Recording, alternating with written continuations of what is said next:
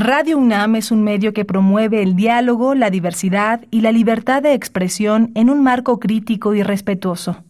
Los comentarios expresados a lo largo de su programación reflejan la opinión de quien los emite, mas no de la radiodifusora. La Facultad de Derecho de la UNAM y Radio UNAM presentan Toda sociedad requiere para su funcionamiento regirse por valores, principios, normas e instituciones. A diario escuchamos, leemos y opinamos sobre temas relacionados con la legalidad. Pero, ¿verdaderamente conocemos nuestros derechos y obligaciones? Tu participación es indispensable. Acompáñanos. Derecho a debate. En la cultura de la legalidad participamos todos. Conduce Diego Guerrero. Hola, muy buenas tardes. Bienvenidas y bienvenidos a Derecho a Debate. En la cultura de la legalidad participamos todas y todos. Mi nombre es Tania del Villar y en esta ocasión voy a representar al maestro Diego Guerrero. Me acompaña en la conducción quienes son la esencia de esta universidad, sus estudiantes. Mariana Pimienta, alumna de la Facultad de Derecho de la UNAM. Mariana, platícanos, ¿qué sabes sobre el tema que vamos a abordar el día de hoy? Hola Tania, muchas gracias por presentarme. Bueno, el día de hoy hablaremos del tema del tren Maya. Como todos sabemos, es un proyecto decretado por el presidente Andrés Manuel López Obrador, con el fin de crear un transporte que conecte todo el sureste de la República Mexicana, es decir, un tren que vaya de Chiapas a Quintana Roo en un lapso de 12 horas aproximadamente.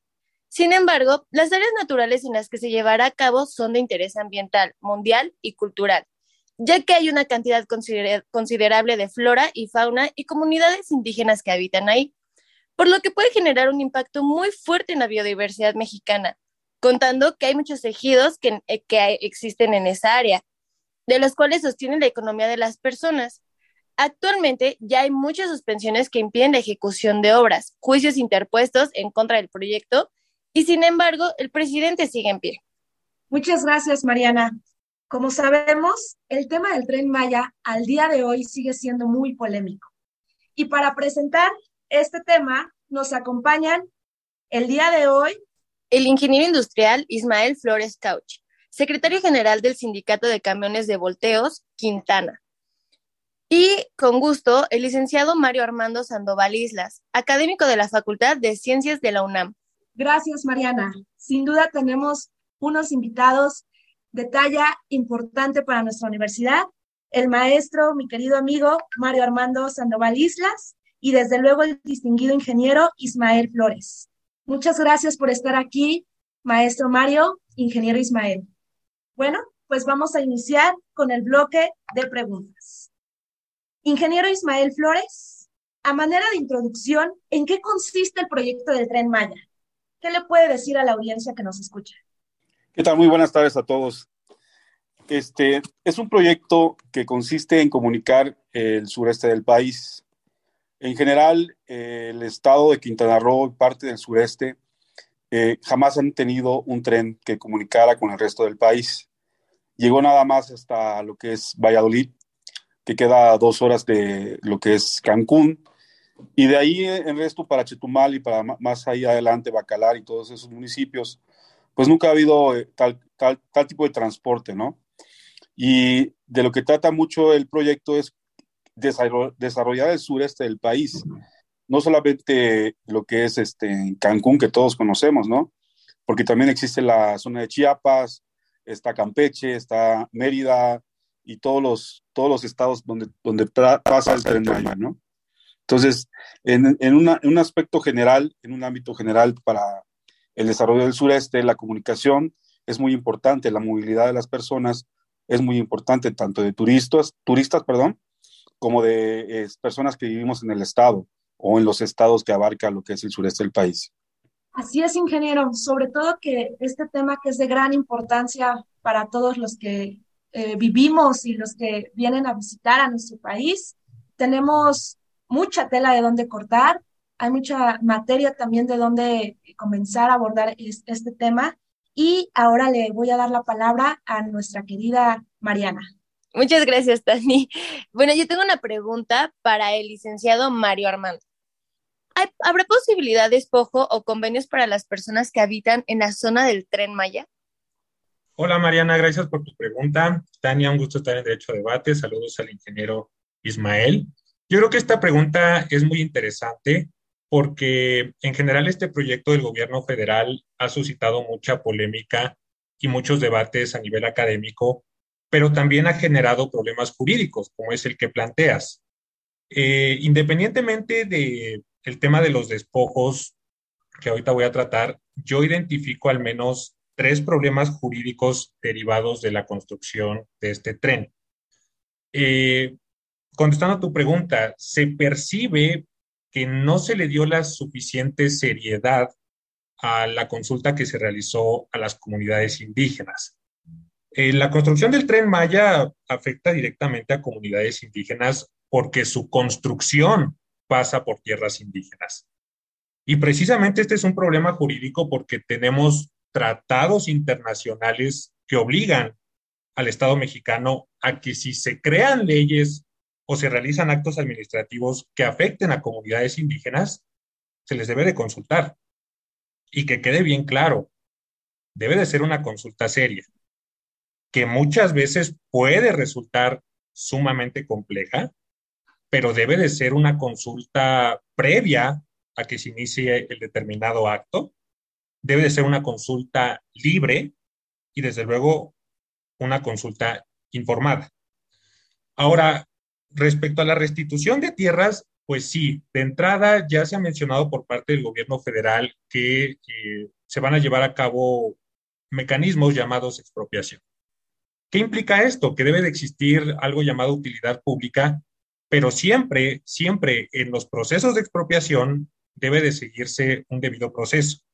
Es decir, las partes afectadas derivado de esta expropiación deben de ser oídas y vencidas en juicio y, muy importante, con una justa indemnización. Así es, maestro Mario. Es una magna obra el proyecto del tren Maya que se encuentra prevista su conclusión para diciembre de 2023. Y aquí vale la pena que abordemos preguntándole al experto, al ingeniero Ismael Flores, ¿Cuáles son las características técnicas de la infraestructura del proyecto, ingeniero? Mira, eh, aclarando un, punto, eh, el tema de decirme experto en la materia eh, está un poquito amplio, ¿no? Eh, yo soy un ingeniero industrial, trabajo en la zona desde hace 45 años, digo, nací, crecí ahí, y las partes técnicas del proyecto más bien las saben las, áreas que están, lo están construyendo, ¿no? Dónde van a pasar, los estudios de, suelo que se deben de hacer correspondientes, el trazo donde va a ir el tren, el tema que mencionaba el licenciado de, hacer el estudio con las comunidades indígenas se hizo en su momento. Ellos actualmente ven un gran beneficio con, el tema del tren Maya. Este, están, pidiendo, eh, ahora sí que se les cumpla el, el hecho de que por decreto les dieron muchas, este, les, propusieron muchas o les prometieron muchas, muchos beneficios, ¿no? Eh, es lo que te puedo decir. Y, en lo técnico personal que yo puedo ah, percibir eh, de mi manera, de mis estudios profesionales, es que eh, todo, todo proyecto con tal, de tal magnitud sí genera un impacto ¿no? ambiental y de todo lo que hemos estado hablando o ha estado causando polémica. Pero no quiere decir que no podamos eh, avanzar para eh, que el país eh, tenga su desarrollo como, como tal debe ser actualmente en, en, estos tiempos, ¿no? Estamos muy desarrollados en tecnología en todo México, pero en, en, vías de comunicación estamos muy atrasados, ¿no?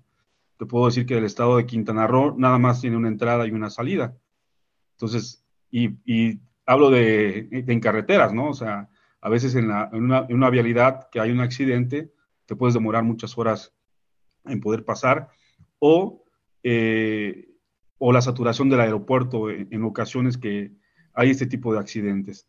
Entonces, sí es muy importante el hecho de, la, de tener la comunicación y la movilidad de las personas para que puedan realizar sus actividades y te hablo de todo tipo de personas, tanto de trabajadores hasta de turistas, ¿no? O sea, es, el tema es muy amplio porque, eh, te digo yo de lo personal, llevo 45 años de, mis 46 años de vida viviendo en Quintana Roo y teníamos una, una vialidad de dos carriles, una de entrada y otra de salida eh, para la ciudad de Mérida y lo mismo del lado de, de Chetumal, una de entrada y otra de salida. Ahora ampliaron a dos carriles, pero es lo mismo. O sea, si se arma un cuello de botella, no podemos salir del estado. Entonces, no sé si recuerdan ustedes cuando llegó Wilma, se inundó la carretera Cancún-Mérida y Cancún-Chetumal, y pues, prácticamente el tema de comunicación era solamente por vía aérea. Entonces, son, estamos muy este, eh, abandonados con, eh, sistemas de movilidad o vías de carreteras para que nos dé movilidad. Hemos visto que la polémica que se ha generado con el tema del tren Maya no solamente ha sido en el aspecto social, en el aspecto económico, desde luego que también ha tenido sus repercusiones en la materia ambiental. Maestro Mario, ¿qué sucede con el impacto ambiental en la zona? Yo creo que es un tema bien interesante, Tania, porque eh, tenemos un derecho humano a un medio ambiente sano. Y este derecho tiene dos dimensiones por un lado, una dimensión individual, es decir, puede ser vulnerado en lo individual porque puede tener afectaciones directas sobre las personas y esto incluso puede tener repercusiones a otros derechos como la integridad personal, como la salud o incluso la vida. Ahora bien, un medio ambiente sano también tiene una dimensión colectiva porque hay un interés de la sociedad en este derecho el medio ambiente es un bien público cuyo disfrute o daño no solamente afecta a una persona, sino que afecta a la comunidad en general. Y déjame decirte que diversas organizaciones o sociedades civiles que tienen como objeto cuidar y preservar el medio ambiente han promovido amparos en contra de la construcción del tren Maya. En materia ambiental existen criterios de nuestra Suprema Corte también criterios de la Corte Interamericana y, y también tenemos una ley muy importante, la Ley General del Equilibrio Ecológico y la Protección al Ambiente. Y existen numerosos conceptos y principios, porque insisto, estamos en un tema muy importante como es el medio ambiente, y en este sentido existe un principio jurídico llamado principio de prevención. El principio de prevención, de hecho, es el fundamento del deber de cuidado del medio ambiente. El derecho nos va a decir, prevengamos de una manera seria el daño al medio ambiente para evitar afectaciones que pudieran ser irreversibles. Y nuestra Suprema Corte ha indicado que, con relación al principio de prevención, eh, perdón por la redundancia, para preservar un ambiente sano, se debe de contar con un sistema de evaluación de impacto ambiental.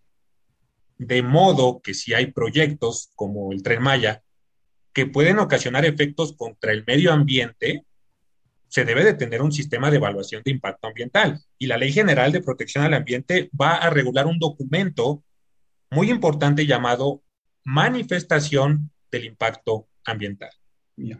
Y la propia ley te indica, es un documento mediante el cual se da a conocer con base en estudios el impacto ambiental significativo, potencial que generaría una obra, así como la forma de evitar eh, o atenuar ese impacto en caso de que sea negativo. La autoridad encargada de realizar esta evaluación es la Secretaría de Medio Ambiente y Recursos Naturales. Esta secretaría va a establecer las condiciones en las que se pueden realizar obras, las actividades que puedan causar un desequilibrio ecológico, pero se supone, y esto lo quiero remarcar, que esta evaluación y la autorización en materia de impacto ambiental debe ser antes de llevar a cabo una obra como el tren Maya. Está perfectamente documentado, yo creo que esto ni siquiera es discutible, que la obra empezó antes de tener esa evaluación de impacto ambiental, incluso con la propia eh, página del tren Maya, la página del gobierno federal, Sí, se han realizado diversas evaluaciones de impacto ambiental, pero la propia página te indica que diversas evaluaciones se encuentran en proceso de integración, es decir, inconclusas. Y también está documentado que el llamado tramo 5 del tren Maya empezó antes de tener esa evaluación de impacto ambiental. Como sabemos, el tramo 5 ha sido sumamente polémico Pero, eh, cierro, eh, lo referente a las manifestaciones de impacto ambiental, yo creo que ha sido una de las principales razones por las que en su momento se concedieron suspensiones por parte de los jueces de amparo. Y mi crítica es la siguiente. Yo creo que esta obra se está llevando un poco de manera precipitada. A veces da la impresión de que el gobierno federal piensa que los instrumentos jurídicos son un obstáculo para su proyecto de nación, pero las personas que han acudido a figuras como el juicio de amparo, yo creo que están tratando de hacer valer los contenidos que están en la Constitución. Y yo creo que esto está relacionado con otra cuestión. para tratar de burlar esos mecanismos jurídicos, el gobierno mexicano ha optado por declarar la construcción del tren Maya como un tema de seguridad nacional. Yo hasta aquí dejo mi intervención de Seguridad Nacional y de Preservación Ambiental, querido Mario. Adelante, Mariana. Ingeniero Ismael, yo tengo una pregunta para usted. ¿Usted considera que el proyecto es sostenible o sustentable? Para ser sostenible un proyecto tiene que dar, eh, hablamos en lo, económico, si mal no estoy en la, en la definición de la palabra, ¿no? Y sustentable es que pueda realizarse de una manera eh, amigable con lo que hay alrededor del proyecto. ¿Ok? Entonces, el, tema de ser sostenible, o sustentable, pues, juega un papel muy importante en el hecho de que nosotros como ciudadanos del estado de Quintana Roo tenemos que conllevar los, los temas a nivel, a nivel nacional, ¿no? Por el, hecho de ser un proyecto federal. Entonces, se juega mucho con la, necesidad de las personas en el tema legal y se vuelve un tema particular de ciertos eh, individuos o empresarios o personas para detener eh, proyectos que, nos hacen eh, tener una vida más digna a los quintanarroenses con el tema de la movilidad. Tal vez muchos en tema laboral digan, es que el procedimiento tiene que ser tal cual este y este, ¿no? Digo, yo no soy abogado, yo me dedico a la construcción, pero igual hay que ver la necesidad de las personas que están en el ámbito de la región, como son los, eh, las comunidades de eh, los ejidos, que en un principio hablabas, este, Mariana, donde eh, prácticamente el desarrollo no les ha llegado. O sea, el tema para ellos y están esperanzados en tener un tren es porque saben de antaño que cuando llega el tren llega el desarrollo, ¿no?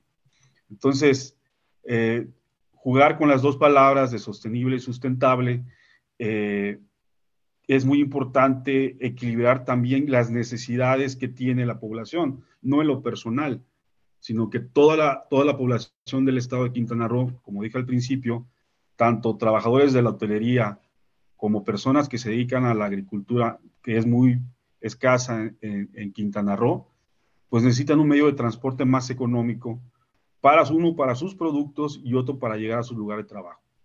Les pongo un ejemplo en la Ciudad de México, ¿no? Cuando hay un desarrollo, hay un puente, hay una nueva carretera, pues igual se juega, ¿no? Con la palabra sostenible y sustentable. Entonces, el beneficio hay que verlo a cuánta gente impacta el desarrollo del tren. O sea, y les hablo que impacta al sureste, hablemos del sureste, de, lo que es la península de Yucatán y parte de Chiapas, donde eh, eh, el beneficio va a ser muy, muy importante en los dos temas de ser sostenible y sustentable. Ingeniero, desde el principio de este programa nos comentaste que tú tienes eh, vinculación en el estado de Quintana Roo eres parte de la gente que vive es, este proyecto y a mí me gustaría que desde tu punto de vista de lo que ustedes están viviendo, ¿qué representa el tren Maya para el turismo? Que nos dijeras. Te voy a hablar, te voy a hablar del, mejor te, te, hablaría del turismo, ¿no? Lo es más importante eh, para todos los mexicanos que lleguen turistas a, a, a, nosotros, es muy importante por la derrama económico que, económica que dejan, ¿no? Pero recuerden que atrás de cada turista hay personas trabajando para que ellos vengan, ¿no? Entonces, me refiero a los que trabajan, a las personas que trabajan en la hotelería, al taxista, al que maneja un camión, al que este, eh, da servicios de, de, diversa índole al turismo. Entonces, ahí yo creo que basándonos en el principio de que para poder tener un estado turístico de primer nivel, pues debemos tener a nuestros trabajadores como de primer nivel, ¿ok? O sea, dejarlos en, que no se estresen tanto esperando un autobús o un camión que les tarda una hora en llegar, o levantarse a las 3, de, escuchen bien, se levantan a las 3 de la mañana para poder llegar a su lugar de trabajo a las 6 de la mañana, por el tipo de movilidad que tenemos. Y estamos hablando de, creo que todos ustedes conocen Cancún. O sea, ¿cómo es posible que esperen tanto tiempo y se estresen tanto? En la Ciudad de México ocurre esto porque son el mayor número de habitantes, pero si comparamos la Ciudad de México con su número de habitantes, con los que estamos en, Quintana Roo, o sea, no puede ser posible, es, algo increíble, ¿no? Entonces, si nosotros mantenemos nuestra clase obrera, nuestra clase trabajadora en buenas condiciones laborales, que la, aquí el, licenciado no va a dejar mentir que, la, la, nueva ley federal de trabajo pide que quitarles el estrés al, trabajador, ¿no? más o menos es el tema, ¿no? Entonces, podemos tener un, estado eh, o una, este, una península de, Yucatán eh, o el sureste del país para atender a turismos de, cualquier parte del mundo con trabajadores de, primer nivel, ¿no? Entonces, ya de ahí parte el turismo, si nosotros los atendemos bien, pues ellos van a, van a regresar. Aún como estamos, han estado fluyendo, pero a veces se llevan el, desagrado de perder un vuelo o de este, no conseguir el transporte adecuado o nada más tener un tipo de transporte que les sale muy caro. Entonces, eso les va, les va, nos va restando puntos como destino turístico. Así es, ingeniero. Tocas un tema muy importante, porque no solo es enfocarnos al proyecto del tren Maya, el tema ambiental, que es importantísimo, sino también pensar en la gente, en, las personas que van a estar trabajando, que van a estar detrás de toda esta infraestructura, dándole vida a e, esta obra. Desde luego que también se les tiene que proporcionar condiciones laborales dignas, eh, condiciones para que ellos puedan desplazarse desde sus hogares a sus lugares de trabajo. Hay que pensar en eso. Tocas un tema muy importante. y bueno, Mariana, te escuchamos. Pues sí, yo considero que es un tema muy controversial, pero tengo otra pregunta y es para usted, profesor Mario. Y es, pensando en todo lo que el ingeniero nos está comentando y teniendo en cuenta el impacto ambiental, ¿qué piensa usted sobre la postura del presidente? A ver, una precisión antes. Muchas gracias por la pregunta, Mariana. Yo creo que este tipo de diálogos son, son muy importantes, muy interesantes. Yo la verdad es que no había escuchado una perspectiva de, las personas que, habitan en esos lugares. Entonces, yo creo que el ingeniero Ismael nos dice cosas muy, muy interesantes que yo no veía, pero yo, eh, desde mi profesión, desde el derecho, insisto, sí veo muchos problemas. Y yo creo que en cuanto a la postura del presidente, insisto, se está saltando eh, muchos formalismos jurídicos que eventualmente pueden desembocar en un desencanto. Eh, por ejemplo, en algún momento el presidente llegó a decir que las comunidades indígenas pues ya habían dado su permiso, su consentimiento, y yo creo que esto no es así. El, el, derecho a la consulta de las comunidades indígenas pues implica muchas cosas. Eh, ustedes saben que en el año 2001 el Poder Reformador de la Constitución añadió muchísimos derechos y muchísimas garantías para las comunidades indígenas en el artículo segundo constitucional. Y esto se dio derivado, como sabemos, del levantamiento del Ejército Zapatista de Liberación Nacional en 1994 y se demandaba, entre otras cosas, un reconocimiento a los usos y costumbres de las comunidades indígenas. México tiene una composición indígena. México es un país multicultural y no existe, digamos, una homogeneidad en la sociedad mexicana. Diría un filósofo canadiense, Will Kimlicka, El multiculturalismo significa una extensa gama de grupos sociales, grupos étnicos, que por diversas razones han sido excluidos o marginados. Bueno, las comunidades indígenas son un grupo en situación de vulnerabilidad. Es una realidad que son personas que históricamente han sido discriminadas. Y en este sentido, el Estado mexicano ha suscrito un tratado internacional que es de la mayor importancia, el convenio 169 sobre pueblos indígenas y tribales de la Organización Internacional del Trabajo. Y este convenio indica que se tiene que realizar una consulta si hay actos o hay leyes que afectan a las comunidades indígenas. Yo lanzo la siguiente pregunta. En las porciones de tierra por donde va a pasar el tren Maya, ¿habitan comunidades indígenas? O dicho de otra manera, ¿este tren Maya está afectando directamente a las comunidades indígenas? Bueno, lo que te indica el convenio 169 de la OIT es que eh, pues se les debe de consultar y esta consulta debe de ser seria, no debe de ser, y retomar un poco tu pregunta, Mariana, una consulta como la que hizo el gobierno federal, porque esta consulta debe de ser previa, previa a que se inicie, digamos, el proyecto de creación, en este caso, del tren Maya. Esta consulta debe de ser previa al acto, es decir, debe de llevarse a cabo durante la fase de planificación del proyecto. También esta, esta consulta debe de ser eh, culturalmente adecuada, es decir, se debe de respetar las costumbres, las tradiciones de las determinadas comunidades, se deben de considerar sus métodos tradicionales que ellos utilizan en la toma de sus decisiones. Las autoridades del Estado deben de llevar a cabo esta eh, consulta a través de instrumentos que utilizan las propias comunidades indígenas para la toma de sus decisiones. Y quiero eh, terminar con esta cuestión. La consulta debe de ser informada. Debe de existir información precisa sobre las consecuencias de un proyecto como el tren Maya.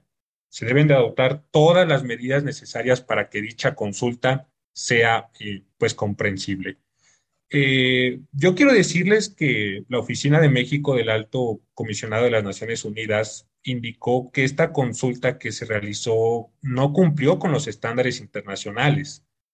¿Por qué? Porque la información proporcionada por el gobierno mexicano únicamente se centró en los beneficios, en los beneficios del proyecto, pero no en los impactos negativos. Entonces, ya concluyo. Eh, yo creo que debemos de ser sumamente sensibles y respetuosos de que muchas comunidades indígenas ven a la tierra como algo sagrado, no la ven como algo que es susceptible de apropiarse. Eh, de hecho, un autor muy conocido, Boaventura, ha dicho esta expresión, las comunidades indígenas ven a la tierra como la madre, la madre tierra. Por cierto, Boaventura se ha opuesto al tren Maya. Entonces, yo creo que si bien quizá algún porcentaje importante de estas comunidades se han manifestado a favor. Yo creo que también hay otras que no pueden consentir algo que va a afectar a la tierra que ven como sagrada. Muchas gracias, maestro Mario. Y, vamos a reflexionar también cuáles son los principales obstáculos jurídicos que trae consigo esta obra, porque no solamente se trata de llegar y decir, aquí me gusta para hacer una, una, una construcción e implementar todo, pasar por alto a la gente que vive aquí, con el simple dicho de decir, va a ser un beneficio común y para todos. Pues sí, pero entonces, ¿qué va a pasar con esas minorías que llevan años viviendo ahí, que parte de su sustento, de su modus vivendi, de su estilo de vida, pues se encuentra en esa zona que tú llegas y de un día para otro dices, ¿sabes qué? pues ya no, ya aquí ya no van a poder estar porque viene una obra que le va a dar un progreso a la comunidad y posteriormente vamos a reflexionar si realmente se llega a ese progreso. Y bien, adelante Mariana. Gracias, Tania. Mm, bueno, yo tengo una pregunta para el ingeniero y es que, o sea, a pesar de todo, eh, todo lo que nos comentó sobre el beneficio que va a tener las personas que habitan en el sureste de México, ¿Usted qué opina del impacto ambiental? O sea, creo que es algo muy esencial porque, bueno, se encuentra ambos intereses, ¿no? El interés uh, intangible del ambiente por mantener, por prevalecer su bienestar y el interés de las personas. ¿Usted qué opina? Mira, nuestra opinión en el medio ambiente, todos los que somos eh, nacidos en Quintana Roo y crecidos en Quintana Roo, es muy importante. Eh, no somos personas que estemos ajenas al tema ambiental porque nosotros vivimos ahí. ¿okay? La mayor parte de la península de Yucatán no está impactada en el tema de la agricultura. Yo viajé de ayer de aquí a Puebla y pues prácticamente no me encontré este, selvas eh, endémicas, ¿no? O, de, o bosques, lo que, haya, lo que hay por aquí, ¿no? Entonces, en, la península de Yucatán eh, y en el estado de Quintana Roo, nos preocupa mucho el medio ambiente. Los mantos freáticos son muy importantes para nosotros porque de ahí nos alimentamos, o sea, tomamos el agua que consumimos todos los días. Nuestros ríos no son que bajen de montaña, sino son subterráneos y parte de la filtración que tiene el agua de la lluvia se da por medio de las, de las plantas y, de la vegetación. Aparte que tenemos un, suelo calizo, entonces eh, cuando llega el manto freático esa agua ya llega limpia. Entonces nosotros en, todo el estado eh, tenemos ríos subterráneos y, tenemos corrientes subterráneas que van de, te puedo decir, de, Chetumal hacia la, a lo que es este Celestún, que es un extremo a otro donde corren las, los ríos. Y, te digo, el tema ambiental es muy importante porque al final del día, parte de los nuevos desarrollos que hay en el estado son ecoturísticos. Ya no se devastan tantas las, áreas donde van a construir un hotel y lo primero que hace la autoridad es dejar reservas para, para, para, no deforestar todo el área donde se va a construir. Actualmente nosotros tenemos la ley del mangle, que aquí no la ven ustedes, pero ahí sí, o sea, ahí no puedes eh, ni quitar una hoja de mangle porque es un delito federal y es gravemente sancionado por el tema de que el mangle protege todas las, partes como es la, isla de, Cancún, porque ustedes ven en, el mapa, Cancún es una isla este, conectada por puentes en ambos lados. Entonces, el mangle ha protegido esa isla eh, con temas este, eh, meteorológicos, de huracanes, etc.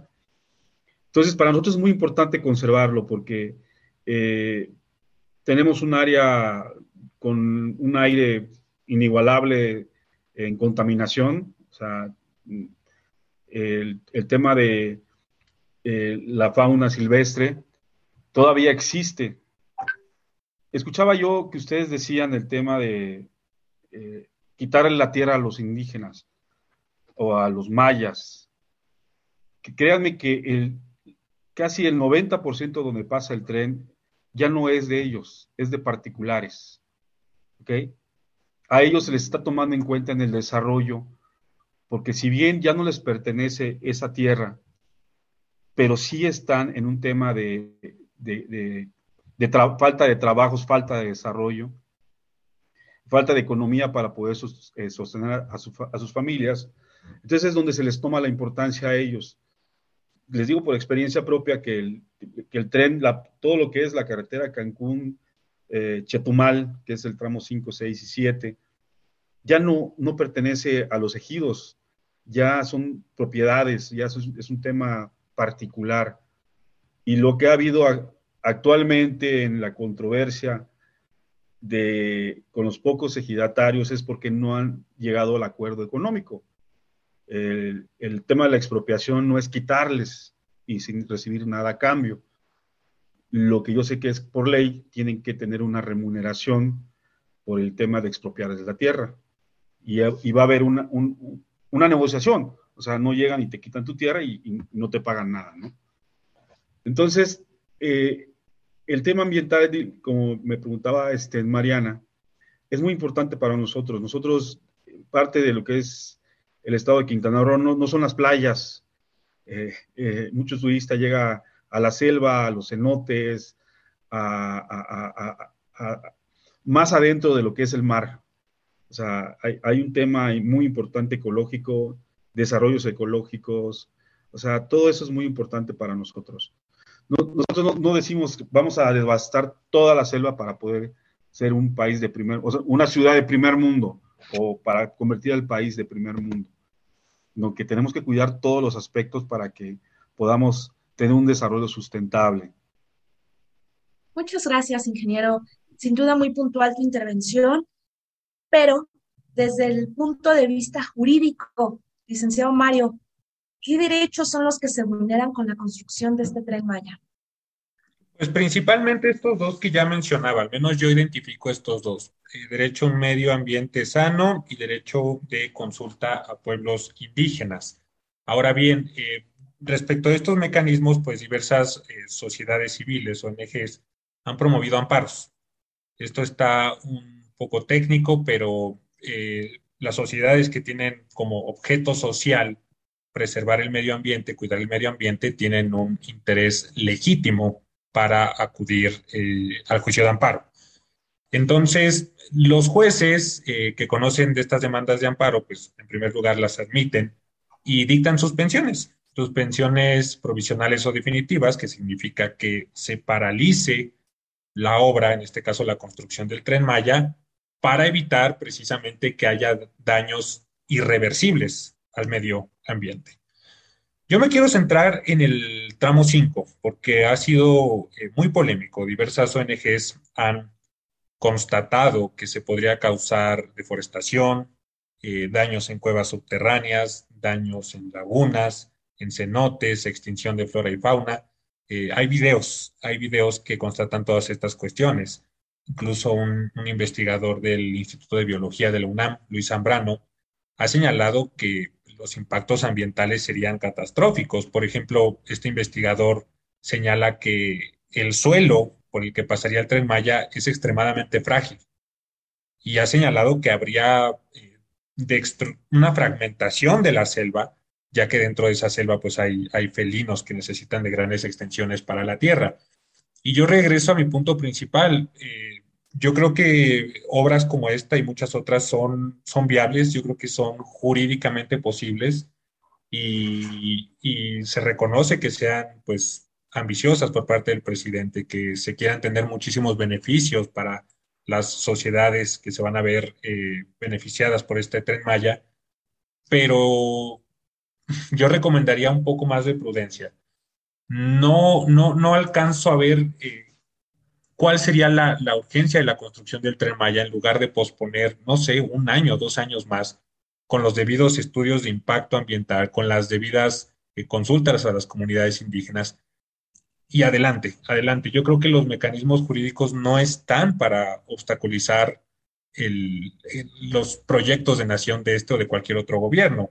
Y no sería la primera vez que pasa. En sexenios pasados ha sucedido que eh, diversas obras, por el afán de llevarse aceleradamente, pues terminan implicando un daño al, Estado en, cuestiones de, en cuestiones monetarias.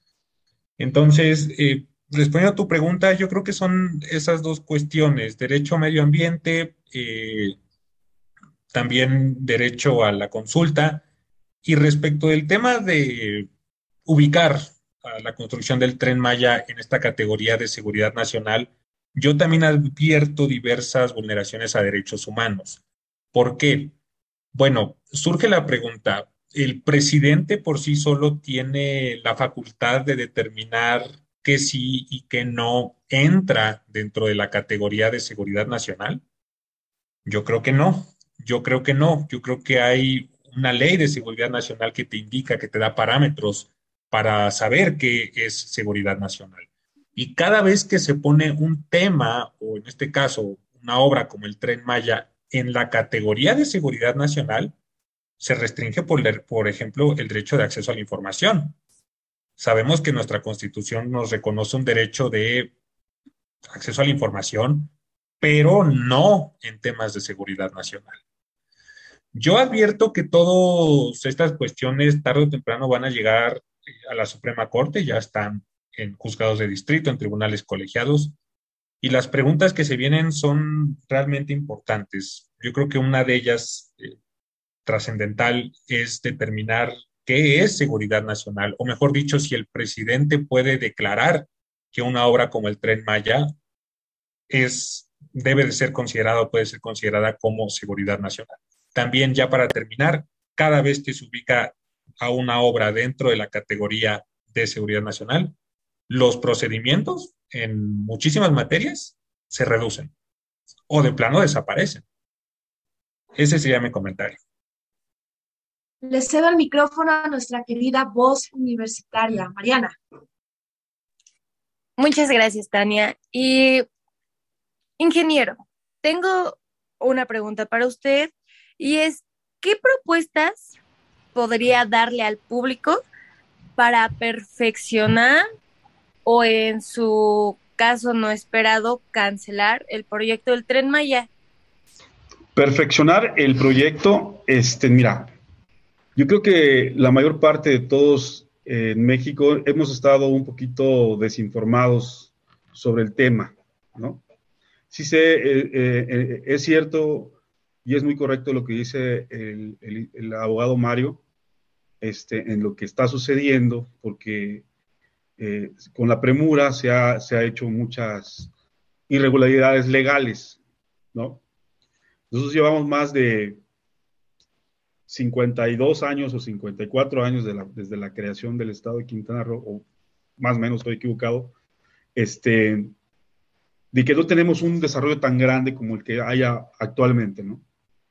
Digo, eso no justifica eh, el, tema legal. Cada, gobierno, nosotros no somos abogados, lo vemos como sus ciudadanos, lo vemos como personas que trabajamos en el Estado el día a día, que lo construimos día a día que nuestros padres comenzaron a construir el estado de Quintana Roo, la zona hotelera, todos esos detalles. ¿no? Volviendo a tu pregunta, me queda claro que hay muchos eh, factores que podemos mejorar al hablar de temas ambientales. Hace un par de años, en el 10, 12 años, se quemó un, gran porcentaje de la selva virgen del estado de Quintana Roo. ¿Okay? Y fue muy importante, se hicieron unas quemas bastante terribles que devastaron la selva. Y en, ese, en esa época había un desarrollo que se llamaba Malecón Tajamar. El grupo de ambientalistas que defendía el Malecón Tajamar, cuando se les hizo la invitación para formar un grupo para realmente ir a apagar la selva, porque el Malcón Tajamar ya estaba impactado y por un grupo lo cancelaron. Entonces, nadie participó. ¿Ok? nosotros para mejorar esto en, el, Estado, como, nos, estás, estás, preguntando, eh, tenemos una propuesta para toda esa selva donde ya está impactada, las quemas que, hubo, fue un incendio digo, devastador para la selva. Eh, reforestar el tema, eh, toda esa área tan, tan grande, digo porque también nos preocupamos por el tema ambiental, podemos como sociedad civil o como ciudadanos exigir que se reforesten esas áreas y exigir que a, los costados donde va a pasar el tren se planten y se reforeste con maderas endémicas de la región, o sea, que no necesiten riego y que el costo para esto es muy bajo, ¿no? Eh, eso sería como para contrarrestar parte de la selva, porque no toda la selva donde pasa el tren eh, no ha sido impactada, la mayor parte ha estado impactada, ¿no? Le puedo hablar de la carretera Cancún hasta Playa del Carmen, hasta Tulum, el lado donde va a pasar la vía del tren, ha sido impactada, ya ha sido quemada, hay, hay, hay árboles y vegetación que son plagas, o sea, eh, y todo ese tema podríamos eh, aportar nosotros, cómo sí poder mejorar eh, lo que ya tenemos, ¿no? El proyecto ya está, ya lo estamos construyendo, ya se hizo la, el, ¿cómo se llama? la vía donde va a pasar, el camino donde va a pasar, la brecha donde va a pasar el tren, y entonces poder anticiparnos a, que haya algo, como decía el licenciado, que el, profesor de la UNAM dijo, bueno, pues hay cavernas, hay, hay esto y hay lo otro. Y sí es cierto, toda la península de Yucatán, toda, toda, toda, toda, estamos llenos de cavernas. Les digo que los ríos son subterráneos. En un, tú haces una perforación en un lugar a 6 metros, te vas a encontrar agua, en otro a 8, en otro a 10, pero llegas al manto freático, porque es una bóveda que sostiene todo lo que es la parte de arriba. Entonces, ¿cómo podemos mejorar? En la ingeniería hemos estado trabajando como sociedad, hicimos un, frente Quintana Roo a favor, a favor del Tren Maya, para contrarrestar ese tipo de situaciones. Si hay un cenote, la ingeniería aplicada puede librar ese cenote con, construyendo puentes, ¿ok? Y si vamos a construir este, pilotes para perforar, antes de eso, hacer la mecánica de suelos para que sea viable hacer esa, esa construcción. Todos los hoteles que hay, donde ustedes se han estado en, en la Riviera Maya, todos, todos tienen pilotes, tienen una perforación de unos 30 a 35 metros para sostener toda la estructura del hotel. Entonces, el, tema que me gustaría igual ampliar es que Quintana Roo desde hace muchos años, el primer manto freático está, está contaminado. Ahí se van nuestras aguas pluviales, aguas residuales. Ahí no teníamos un sistema de, de drenaje, todas eran fosas sépticas, ni siquiera eran biodigestores porque no existían cuando nació el Estado. Entonces, ese primer manto ha sido contaminado, ¿no? Vamos a escuchar ahora las conclusiones de nuestro querido maestro Mario Sandoval. Adelante, Mario. Bueno, primero que todo, pues agradecerte, Tania, por la invitación. Gracias, Mariana. Eh, ingeniero Ismael Flores, de veras un verdadero privilegio compartir micrófonos con usted. Creo que hemos aprendido muchísimo. Mi conclusión es eh, la siguiente si tuviera que dar eh, algún tipo de consejo al gobierno federal o a las personas que toman decisiones, es que no vean a los mecanismos jurídicos como obstáculos. Yo creo que en el fondo las personas que están tratando de acudir al juicio de amparo están haciendo valer derechos que están contenidos en la Constitución. Y nuestra experiencia en la vida nacional nos indica que las obras que se hacen un poco precipitadas, no terminan eh, en buen término, no, no, no terminan siendo realmente eh, para beneficio de, la sociedad. Ahí tenemos ejemplos muy claros aquí en la Ciudad de México con, con lo que pasó en la línea 12. Entonces, yo prefiero que se hagan estudios de impacto ambiental, que se hagan consultas previas, que no se trate de ubicar a la construcción del tren Maya dentro de la categoría de seguridad nacional, sino que se cumplan primero todas estas vías legales y entonces sí, adelante con la construcción. Yo creo que sí va a tener muchísimos beneficios, pero tomemos la mejor decisión posible. Muchas gracias, maestro. Adelante, ingeniero. Pues para concluir, yo les pediría que el tema del, eh, que estamos manejando el apoyo que tenemos todos los quintanarroenses a él es muy amplio. El 80 o 85% de todos los habitantes que estamos en Quintana Roo queremos ese desarrollo. Y vamos muy de acuerdo en que se hagan las formas con los tiempos necesarios, pero ahorita ya estamos en ello, ¿no? Y tenemos que concluirlo. Entonces, nuestra, nuestra gran eh, reto es terminarlos en, tiempo y forma y participando con la calidad que debe de ser y con las opiniones o con la eh, propuestas posibles para mejorar y tratar de que el impacto sea mínimo ambiental y este, todo este desarrollo va, a beneficiar a todos los quintanarroenses y a los que nos visiten, incluso los que están en Ciudad de México. Este, es un proyecto muy, importante para nosotros, eh, muy, muy importante. Eh, no lo podemos comparar con ningún otro, ningún otro proyecto que se ha desarrollado en el Estado, porque todos los que han sido de suma importancia han sido privados y el, en, el tema de, un proyecto de, obra pública, este es el primero que tenemos de, una gran inversión, de una gran eh, eh, distribución de la economía, porque están participando todas las comunidades. Y este, eso sería muy importante para nosotros. Pedimos su apoyo con todo lo que puedan proporcionar con, con, con la universidad, con los especialistas y este, para poderlo llevar a cabo. Digo, todo podemos hacer, sí, y todo se puede realizar con las formas correctas. Muchas gracias. Y para cerrar con broche de oro, tenemos la voz de nuestra querida Mariana. Gracias, Tania. Y bueno, pues escuchando ambos puntos de vista, que creo que son, híjole, pues muy enriquecedores, pienso que el tren Maya es un proyecto que pues finalmente sí va a beneficiar a las personas que habitan en el sureste en cuestión tal vez económica.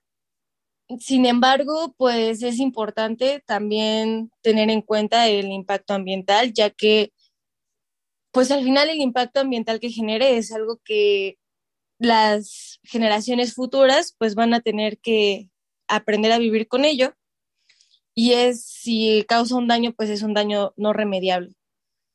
Entonces pienso que es un tema que se debe de incluir a todos los puntos de vista que, conforman a, la República y que es importante no, no tomar una postura tirana como la del presidente, que a fuerzas es lo que él diga y si es lo que él dice, pues se hace, pues no, ya que hay muchas personas que, como bien lo menciona el profesor, eh, están capacitadas para para darse cuenta, ¿no? De, lo que puede producir a un futuro a largo plazo el tren Maya. Y bueno, pues muchas gracias por escucharme. Gracias, Mariana. Desde luego que estamos muy honrados en Derecho a Debate por tener a personalidades como el destacado abogado Mario Sandoval y el experto ingeniero Ismael Flores, Muchas gracias por estar aquí, acompañarnos, compartirnos de sus conocimientos. Y a usted que nos sintoniza y nos escucha, no deje de ver Cultura al Derecho por Canal 22 todos los miércoles a las 7.30 de la mañana y 17 horas. Agradecemos a la Facultad de Derecho y Radio UNAM. Créditos, coordinación, Tania del Villar y Renata Díaz Conti. Asistencia, Mari Carmen Granados y Edgar Cabrera. Comunicación y difusión, Sebastián Cruz. Producción y controles técnicos, Paco Ángeles. Les agradezco y que tengan una excelente tarde. Por hoy concluye la discusión, pero no se pierdan el próximo tema en Derecho a debate. En la cultura de la legalidad participamos todos.